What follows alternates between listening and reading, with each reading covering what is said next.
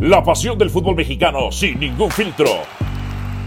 Donde se habla fuerte sin pensar en susceptibilidades. Aquí arranca Voces en Juego.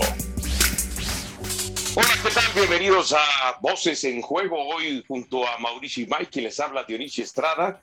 Y bueno, vaya fin de semana de pesadilla para los disque considerados grandes del fútbol mexicano. Ninguno pudo ganar. Lo más cercano fue Pumas, que tenía una ventaja de 3 a 0 y la dejó ir. Y hasta con un hombre menos, el equipo rival León le terminó empatando a tres anotaciones. Pero Cruz Azul perdió en casa y pudo haber sido goleado. Perdió 2-1. Chivas perdió 1-0 ante el equipo de Atlético de San Luis. Y América, que lo ganaba, le terminaron dando vuelta, lo ganaba 2 y lo perdió 3 a 2. Señor Mauricio Imay, ¿eh? este arranque, ¿qué tan esperado era sobre todo para el América y Cruz Azul? ¿Cómo, cómo, estás, eh, Dionisio? Fuerte, fuerte abrazo para todos. A ver, con relación a lo que dices de, de, lo que fue esta jornada para los equipos grandes del fútbol mexicano, eh, me parece que unos con sensaciones más eh, unos sensaciones distintos a otros, ¿no? Eh, más allá del resultado que, que, lograron, si analizamos lo que fue el funcionamiento. Y me parece que en ese sentido, el más rezagado en esta jornada 2 o de las dos primeras jornadas es el conjunto del, del Guadalajara, que sigue sin marcar gol, que sigue teniendo problemas en defensa, que le cuesta crear fútbol ofensivo, Así que, que, por supuesto que me parece que hoy, si hay uno de estos cuatro más preocupado que otro, es el equipo de las Chivas. ¿Serio? ¿Tú crees que sea Guadalajara? Porque yo la verdad, eh, a ver, Cruz Azul tenía prácticamente 11 partidos que no perdía contra Pachuca en el Azteca. Contra el Pachuca no conocía la derrota en el Azteca. Y la verdad es que la actuación de Cruz Azul, de acuerdo a lo que habíamos visto ante Atlas, ante Tigres, que ante Tigres, bueno, había sido efectivo, más allá de que había superado, había sido superado en unos lapsos del partido, futbolísticamente hablando, pero es cierto, Jurado comete un error en el segundo gol, pero después Jurado lo salva de la goleada. Si no, eso hubiera sido catastrófico. Entonces, yo sí entiendo la parte que tú dices. Chivas 180 minutos sin meter gol, pero quizá dentro de lo que hemos visto este, por lo menos en las últimas inercias de los últimos torneos, Chivas siempre ha padecido de esa situación. Pero Cruz Azul, o sea, yo la, actuación de Cruz Azul la sentí muy pobre, muy gris, muy lamentable y muy triste. ¿eh? No, sin, duda alguna, del, arranque de, temporada, eh, eh, este ha sido el, peor capítulo de Diego Aguirre, ¿no? O, de este Cruz Azul dirigido por, por Diego Aguirre. Eso es, eso es un hecho, eso no lo podemos negar. Eh, pero Cruz Azul ya nos venía dando señales de buen fútbol en lo que fue aquel partido de la, de la Supercopa, de, los Supercampeones, aquel partido que se jugó en Los Ángeles y después lo que fue la, la jornada 1. Es cierto que en esta jornada 2 le costó mucho trabajo el trámite del partido del Pachuca.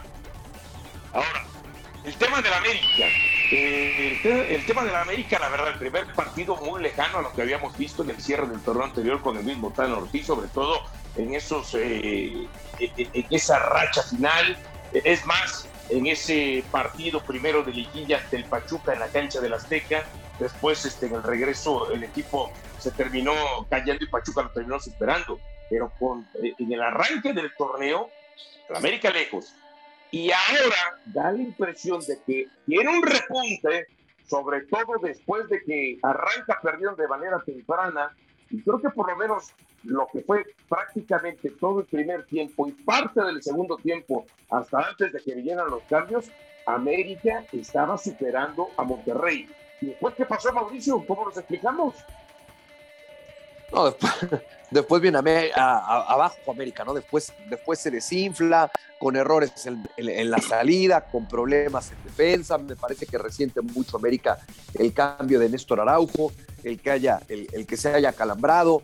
Eh, me dicen no pasa de un tema de calambres y estará en condiciones para jugar el miércoles ante, ante Toluca. Eh, también era algo normal, ¿no? Después de, muchas o de, o de, varios días de vacaciones, eh, alejado de lo que era la competencia mexicana, y a qué voy con esto, que durante el tiempo que estuvo en Europa, concretamente en España, pues yo no creo que nunca haya jugado un partido con la temperatura y con la altitud que, que, tiene Monterrey o que tuvo Monterrey el, pasado sábado, ¿no? Entonces son, son distintos factores que hasta cierto punto era normal el caso de Néstor Araujo, lo que sí es hasta cierto punto preocupante para esta América es que sale Néstor y entonces se pierde todo el orden en, sector defensivo. Eh, bueno, quiero saber tu impresión sobre Pumas antes de después de emitir algún comentario que quizá no estés muy de acuerdo, ¿no? Pero bueno, ya, eh, ya, ya veremos después de tu impresión. Lo de Pumas, o sea, ¿cómo lo entendemos? Lo ganaba 3 a 0, sus refuerzos metiendo goles, Salvio, el tema de, del prete, Dineno regresando a la senda de, del gol, por así decirlo. Le expulsan un hombre a León y después ¿Qué le pasó a Pumas? ¿Exceso de confianza? ¿Qué le pasó a Pumas cuando dice Lilini? Es que este es un lindo aprendizaje, es una linda cachetada. Yo, yo quiero ver si te meto una bofetada, Mauricio, y la sientes linda. Imagino que no. Y además, cuando él habla del tema del aprendizaje, ¿no le había pasado ya en el partido de ida de la Liga de Campeones de CONCACAF que lo ganaba 2 a 0? y se lo terminan empatando a dos como para pensar que ahora sí es aprendizaje y el otro no lo tomó como aprendizaje. Creo que por ahí no vale el argumento y la excusa de Lilini, ¿eh? ¿eh? me parece que es una de las tantas frases tan trilladas que hay en el, fútbol y que encontramos siempre en las conferencias de prensa post partido, ya sea con algún jugador o con algún entrenador. Me preocupa eh, que arrancaste tu comentario diciendo que no voy a estar de acuerdo con tu punto de vista más adelante. No sé si vayas a ser uno de, esos tantos que me escribieron el sábado en Twitter respecto a lo de Dani Alves, respecto a lo de Dani Alves y el y el lateral por derecha por donde, por donde surgen los tres goles del, de León. No, bueno, no, no, no. Bueno, no, va por ahí, no va por ahí. A ver, sí es de llamar la atención lo que le sucede a Pumas, porque si recapitulamos, Pumas a los 45 minutos, en los primeros 45 minutos, el partido lo iba ganando 2-0 y desde el minuto 21 estaba jugando contra 10 hombres de León por la expulsión de Osvaldo Rodríguez. El segundo tiempo lo arranca con el gol de Toto Salvio prácticamente, porque es al, al 51, 52. y, y después, en muy poco tiempo, en muy poco tiempo, en apenas 24, 25 minutos, le alcanza a León con un hombre menos marcar tres goles. Y ojo, Dionisio, porque lo pudo ganar el León increíblemente. Entonces, eh, no se le puede caer así el equipo a, Andrés Lilini. No puede perder una ventaja como la que tenía, no solamente en el marcador, sino también en, en la cuestión numérica en cuanto a futbolistas en el terreno de juego.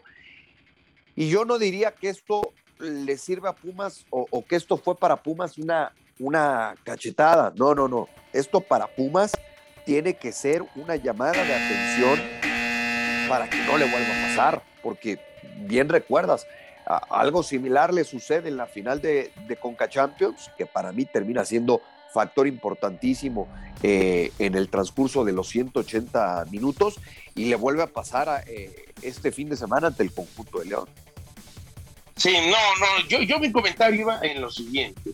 Eh, de pronto siento, a ver, este, siento que en tu análisis de por qué los cuatro grandes no terminan sacando un resultado a favor en esta jornada, como que solapas un poquito a la América, solapas demasiado a Cruz Azul y si le das más con, mayor fuerza a Chivas. Cuando pues quizá en el arranque del torneo de Chivas es lo que más o menos esperamos, pero de los otros dos no.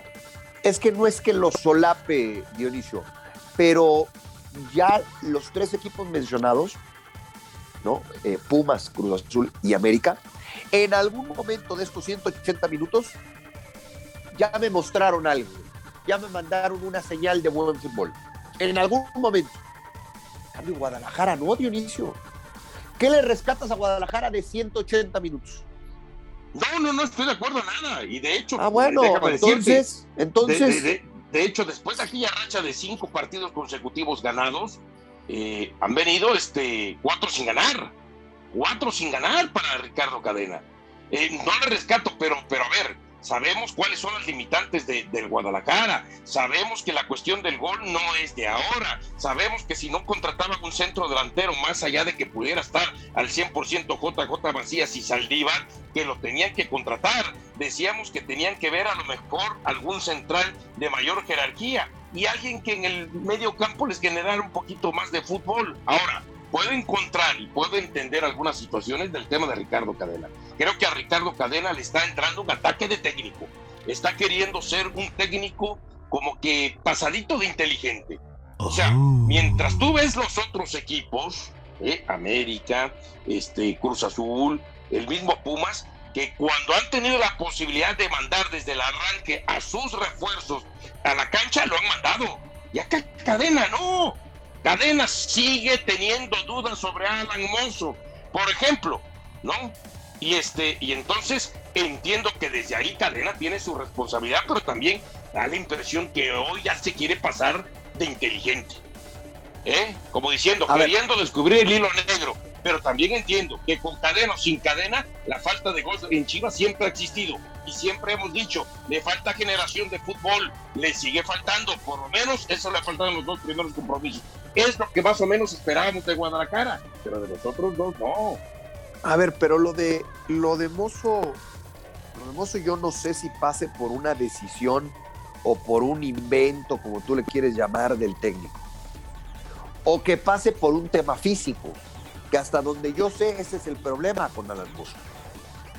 Que viene arrastrando todavía una lesión y que por eso no está al 100 y no puede ser eh, utilizado por Ricardo Cadena. Eso no me lo espera. Lo cual, con todo respeto, no entiendo, Dionisio. Porque entonces esos, esos famosos estudios médicos, las famosas pruebas médicas previo a que firme el contrato, ¿de qué demonios sirven? No, por eso te digo. ¿Cuántas jornadas va a perder Mozo? En un torneo express. Eso es lo que yo no entiendo. ¿Hasta cuándo va a estar al 100 para que lo puedas utilizar y entonces le saques provecho a esa contratación? No, completamente. Por, por eso es que te digo, entiendo los ataques de técnico que le den a cadena, pero a ver, este, Alan Mozo supuestamente lo trae como, como un refuerzo, no lo traes para como un revulsivo, porque lo ha utilizado como un revulsivo. Y yo no soy de los que pienso que Alan Mozo, porque Alan Mozo, si no mal recuerdo, viajó a la pretemporada. Porque es claro. Más, es más, pues, este, dio entrevistas en la pretemporada a nuestros este, compañeros reporteros. No sé si fue a César Caballero o a Jesús Bernal, alguno de los dos. Entonces, no puede decir de que no arrancó la pretemporada con Chivas, cuando, si no mal recuerdo, más o menos Chivas y Pumas eh, quedaron eliminados eh, eh, en los mismos tiempos y entonces no es que Mozo se haya tomado vacaciones de más. Ahora, Mauricio, si de pronto dicen, es que a lo mejor el técnico no lo pidió y no lo pone, ¿no?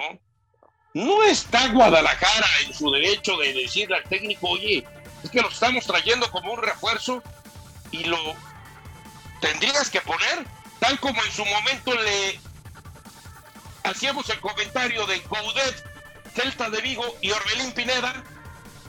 Es un activo del club ya. No, pero aparte, aparte Guadalajara no está para darse sus lujos, con todo respeto. Guadalajara hoy no está para eso. Guadalajara hoy está para usar desde el inicio a los refuerzos que haya llevado. Porque no es que le sobren futbolistas de, de calidad. Ahora, para mí, para mí hoy lo preocupante con Guadalajara es que no defiende bien, no ataca bien, no genera fútbol ofensivo. Eh, ¿Qué hace bien este equipo de Guadalajara? Este, es que este Guadalajara da la casualidad que cualquier técnico, ¿eh? por lo menos este, los últimos cuatro o cinco técnicos después de la era Almeida, ¿eh? que podemos este, enumerarlos, ¿no? El caso de, Cardoso, el caso de Boy, el caso de Luis Fernando Tena, el caso de Bucetich, después con Marcelo Michele Año, y ahora con Ricardo Cadena, es que por momentos da avistamientos de que está mejorando. Pero después hay un retroceso tremendo y eso es lo que vemos en estos dos partidos con Guadalajara en relación con los cinco partidos del cierre del torneo anterior en la temporada regular. Entonces, este es un equipo realmente con muchos altibajos y hay que decirlo, ¿eh? tan clarito, el problema no es el técnico. Así haya estado Marcelo Michele Año en su intento de ser técnico. El problema es que ni la directiva, encabezada por Amaury Vergara y por supuesto también por Ricardo Peláez y algún sector de sus aficionados, porque hay otros que sí están severamente molestos con la directiva y con los jugadores, y algún sector de la prensa no quieren ver que este plantel no da para más. Ese es su nivel. O sea, no va a haber un crecimiento superlativo por el, eh, eh, eh, en el nivel futbolístico de los jugadores, porque ese es su nivel. Este, entiendo, entiendo a lo que vas en cuanto al poco talento o a la poca calidad individual que puede tener hoy el Guadalajara. Pero en lo colectivo me parece que sí puede dar para un poquito más, Dionisio. Sí puede jugar mejor este equipo. Ok, te compro que un poquito más. Pero cuando nos están vendiendo que puede estar dentro del equipo, dentro de los primeros ocho, aunque vaya al repechaje y reciba Pero ¿quién te vende? ¿Quién te vende? No, la misma directiva, la misma directiva. Bueno, cuando contrataron, cuando renovaron a Alexis Vega, ¿cuál fue el discurso de Ricardo Peláez? ¿Eh? Sí, sí. Aquí vamos a poner la 13. Mejor que se evite esa clase de comentarios. ¿Eh? ¿Sabe qué? Nos da gusto haber renovado a Alexis Vega, un excelente jugador de selección nacional, nos va a hacer más competitivo. Ok, perfecto, ya lo compras hasta ahí. Pero hablar de títulos, cuando desde que llegaste has hablado de títulos y simplemente han sido fracasos, entonces no le metas más leña al fuego con esa clase de discursos, porque hay gente que se lo compra. Bueno, es más, tu querido amigo Pietrasanta no dijo de que Guadalajara estaba para estar entre los cuatro primeros del torneo. Bueno, y le dije que estaba equivocado, ¿no? Para mí esa no es la realidad hoy de bueno, Guadalajara. Pero, para mí exacto, es lo que voy. Para estar entre el 8 y el 10, pero jugar mejor. ¿Mm? Yo la verdad, y como va, lo veo para estar entre el 10 y el 13. Aún pues, que ah, pueda mejorar. Ahí está. Pueda mejorar. Entonces, me estás dando la razón, Dionisio, de lo que dijimos en el arranque de los cuatro grandes, pero es lo que esperamos, Mauricio. El más preocupante hoy es Chivas. Pero, es, pero eso es lo que esperábamos de Guadalajara, estar en esos lugares. No ni de Cruz Azul ni de América. De Cruz Azul contrató a Aguirre. Ya llegó este. se me va siempre Rotondi, ¿no? Rotondi. ¿Eh? Sí, Rotondi. ¿Eh? Eh, la actuación ahora de Romero fue, fue prima en relación a lo que había mostrado en los dos primeros partidos. el que se sigue destacando es Jiménez y eso porque terminó metiendo eh, el gol del penal. Eh, entonces, pero lo demás vinieron abajo. Ahora, explícame. ¿Cómo Aguirre no está metiendo a Charlie Rodríguez? ¿Es que todavía no está? O sea, de titular, de titular me refiero. Yo creo que todavía no está. ¿Mm? Si no, no lo yo entiendo, creo que, ¿eh? Yo creo que todavía no está físicamente. Yo creo que todavía no está, pero por, por, supuesto es un futbolista para que sea titular y cada que le da minutos ha marcado diferencia, esa es la realidad. Bueno, antes de ir a la pausa, porque vamos a regresar a hablar del tema de Ormeño, este, quiero que me des tu impresión, cómo viste al cabecita Rodríguez, tu nuevo ídolo. No, no, mi nuevo ídolo no. porque ya se te cayó Fidalgo, ¿eh? Dos partidos que no los ponen de titular. Pero a mí no se me ha caído, pero tampoco era mi ídolo. Eh, me parece que es un futbolista al cual le pegan demasiado y es un jugador que cumple. O que cumplía cuando le daban minutos. Ahora, eh, lo del Cabecita Rodríguez. A ver, yo creo que, yo creo que el Cabecita Rodríguez eh, tiene, tiene con qué marcar diferencia y potenciar el aparato ofensivo de, de América. Lo demostró el pasado sábado yo sigo creyendo que América requiere de una figura en ataque, de un 9 nominal, con punch, con pegada. Y si no recuperas la mejor versión de Henry Martín y de Federico Viñas, bueno, pues aunque tengas al, Cabecita Rodríguez, va a ser difícil para América en esa zona del campo. Ojo, ¿eh? Ese día América yo no siento que haya jugado un 4-2-3-1 un 4-4-2. 4-4-2. Sí, porque termina cerrando más a Rodríguez, que no lo tira tan abierto por izquierda y lo tira eh, metido un poco más dentro del área, pero dejando como más referencia a Viñas, ¿no? Al final de cuentas. Sí. Eh, bueno, entonces, y ahí en esa cuestión del Tano, él sabe, ¿no? Él es el que entrena al equipo y como decimos, él sí, desde acá es muy fácil decirlo y desde afuera, está bien. Pero hay cosas que se caen de maduro. O lo terminas tirando como este abierto por izquierda y jugar un 4-2-3-1, ¿eh? Y me cuesta trabajo encontrarlo un 4-4-2 y metido dentro del área también.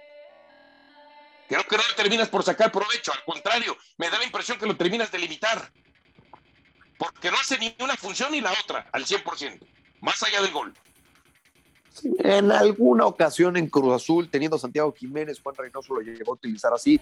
Eh, a ver, yo sigo creyendo, yo sigo creyendo que la, la, posición donde mayor provecho le puede sacar al cabecita es como extremo por izquierda, para que llegue de atrás y siempre tenga el arco rival de frente. Pero necesitas también contar con un, con un centro delantero, con un 9 eh, que tenga poncho. Hoy América no lo tiene. Esa es la realidad. Parece que ni lo va a tener, de acuerdo a lo que nos expresó el otro día en Fútbol Picante, el señor Héctor González Ciñarri. no, habrá que, habrá que recuperar la mejor versión de, de Viñas y de Henry. Eso es todo. Y sí, sobre todo la de Henry, ¿no? Creo que Viñas se está ahí poquito a poquito, da la impresión que va trabajando para mejorar, pero Henry, Henry no lo veo. Pero bueno, así los cuatro grandes en esta segunda jornada del fútbol mexicano, todos, al final de cuentas, todos quedaron a deber. Pausa, volvemos en Voces en Juego y Estrada. Voces en Juego. De vuelta aquí en Voces en Juego junto a Mauricio Imay, Dionisio Estrada y Mao ¿qué onda con el tema de Ormeño? A ver, vamos a dejar claro el contexto. Creo que esa es tu postura y me da la impresión que la mía también. Este, está bien que Chivas lo contrate, porque es mexicano.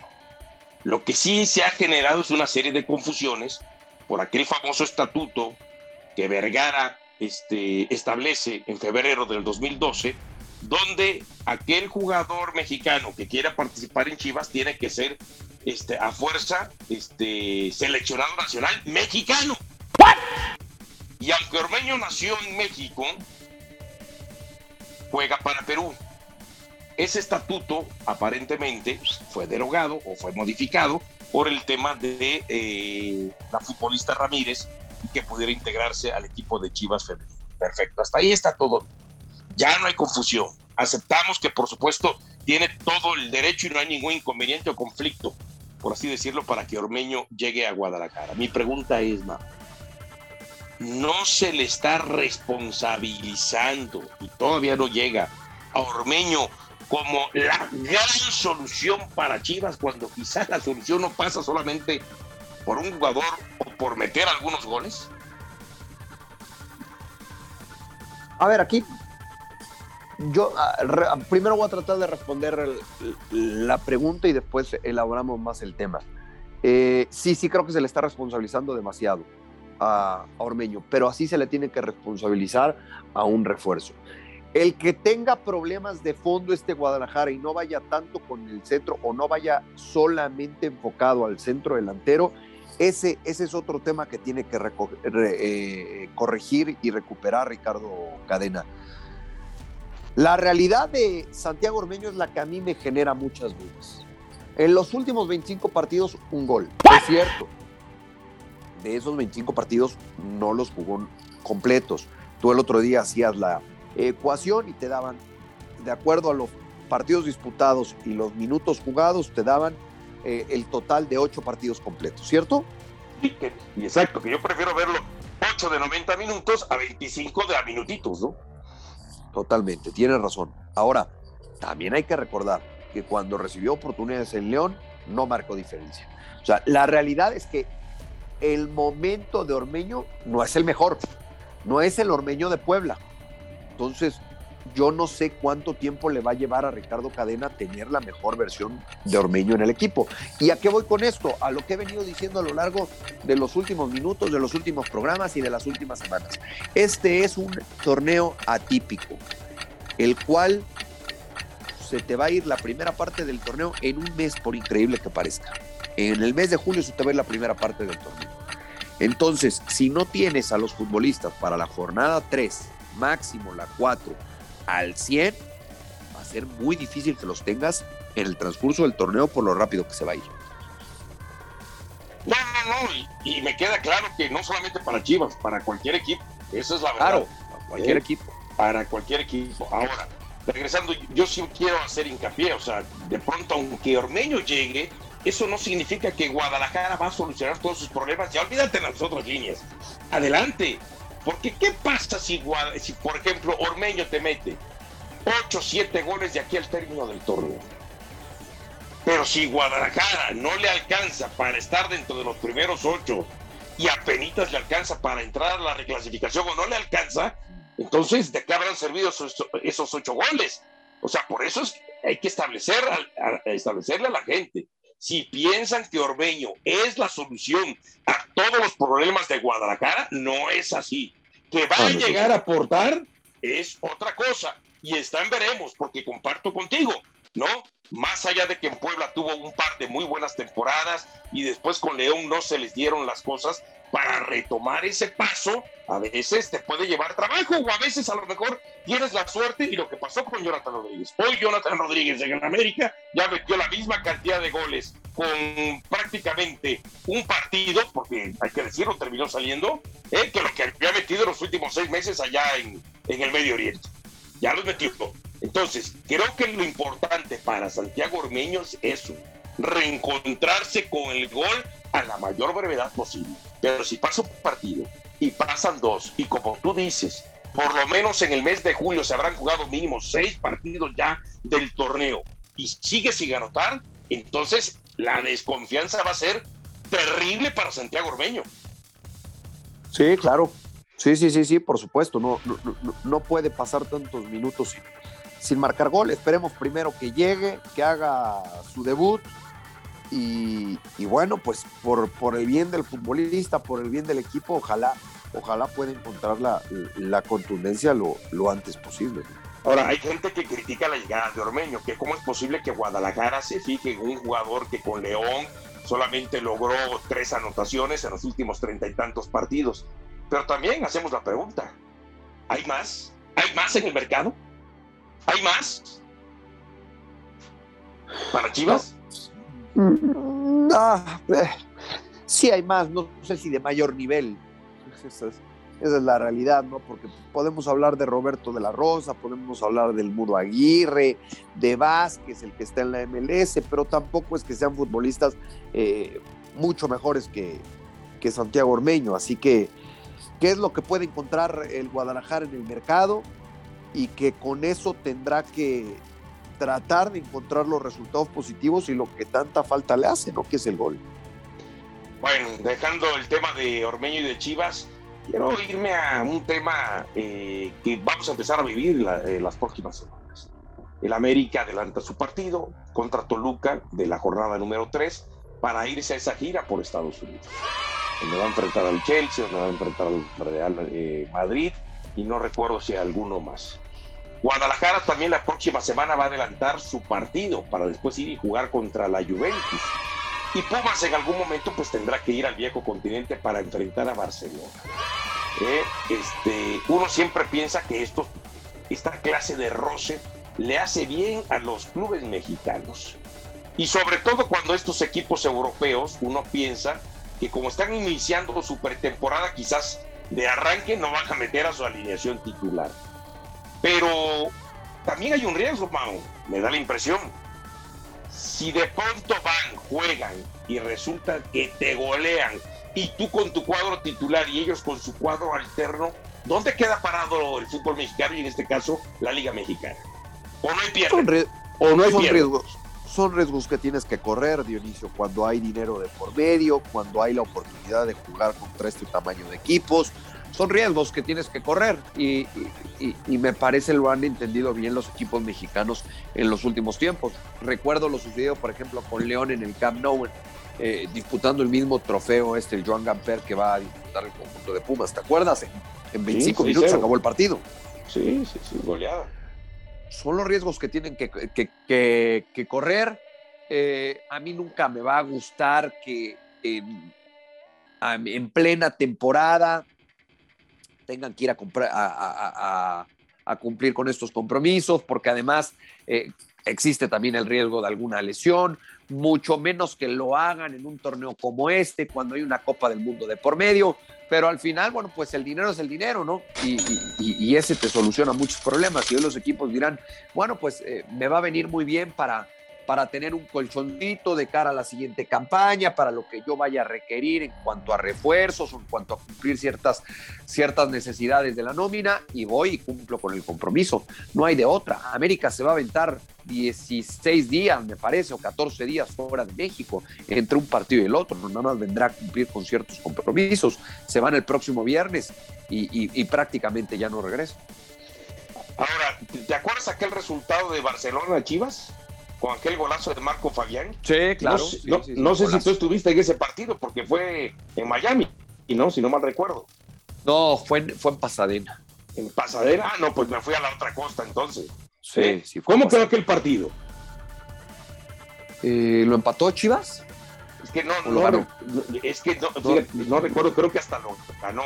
Y, ¿Pero a qué voy? A ver, si un equipo mexicano le gana, o si un equipo mexicano termina siendo goleado, pues ahí es donde tenemos que poner en la balanza y lo decimos sobre todos, sobre todo por la afición. Si se gana no quiere decir que seamos mejores y si se pierde dependiendo por cuánto se pierda, no quiere decir que tampoco sea como que esa la gran diferencia. Hay que tener una balanza, hay que ser equilibrados, no hay que ser triunfalistas en una posible victoria, pero tampoco hay que ser tan extremadamente derrotistas eh, en una posible, este, valga la redundancia, derrota que pueda terminar en una goleada. No, no, no, no. Hay que encontrar la dimensión, hay que encontrar la dimensión correcta. Eh, sí lo ganó Chivas 4-1 aquel partido ¿Sí? Y, y, sí fue en Miami. Yo tenía la impresión de que había sido en pasado. Tienes razón. Fue, fue en Miami. Eh, es que estabas en el barco con tu amigo, ya no fuiste al estadio ese día entonces. No, eh, yo cuando voy a Miami, solo una vez he ido a ver fútbol, fui a ver al Real Madrid contra el Manchester United en este, en este tipo de partidos precisamente del verano que ellos usan como, como preparación. ¿No fuiste al Real Madrid Atlético de Madrid? ¿No fuiste? No, no, no, yo cuando estoy en Miami yo no voy a ver fútbol, Dionisio. Hay, hay cosas más importantes, muchas cosas más importantes. Eh, pero bueno, veremos, veremos al final de qué les sirve, ¿no? Por lo pronto sabemos que van a recibir una buena cantidad de dinero y ahí ya van ganando los equipos mexicanos. Veremos en lo deportivo, en lo competitivo, en la cancha, lo que puedan lograr eh, eh, los equipos de, de nuestro país. Y ojalá, me parece que lo más importante, lo más importante es que los futbolistas regresen todos sanos, que no haya problemas en estas, en estas giras y que pues eh, después se enfoquen al 100% del Ahora, antes de ir, ¿se vale que el aficionado se ilusione con un triunfo? Es decir, que digan, híjole, América va a enfrentar al Real Madrid y va a enfrentar al Chelsea. Chelsea. Le podemos ganar. Yo voy a mi destino y voy a ganar. Chivas a la Juventus. al aficionado. a ver, yo no soy quien para decir que el aficionado no se ilusione. Yo lo único que diría es que ojalá el aficionado entienda que estos compromisos son de pretemporada para los equipos de Europa y de negocio para los equipos mexicanos. Simple y sencillamente. Bueno, me gustó eso de cómo lo terminaste definiendo. Pretemporadas para uno, negocios para otro. Gracias, Mauricio, por este capítulo de Voces en Juego. Gracias a ti, Diony. Fuerte abrazo para todos. Gracias, señores, por su compañía. Así que los esperamos en la próxima emisión de Voces en Juego. Pero mientras tanto, dele clic a esta para que lo escuche, porque está bueno, está bueno. Todos los temas que tocamos hoy junto a Mauricio y May. Mi nombre es Dionisio Estrada, gracias, eh, bajo la producción de Adrián López. Hasta la próxima. La pasión del fútbol mexicano sin ningún filtro. Donde se habla fuerte sin pensar en susceptibilidades. Aquí arranca Voces en Juego.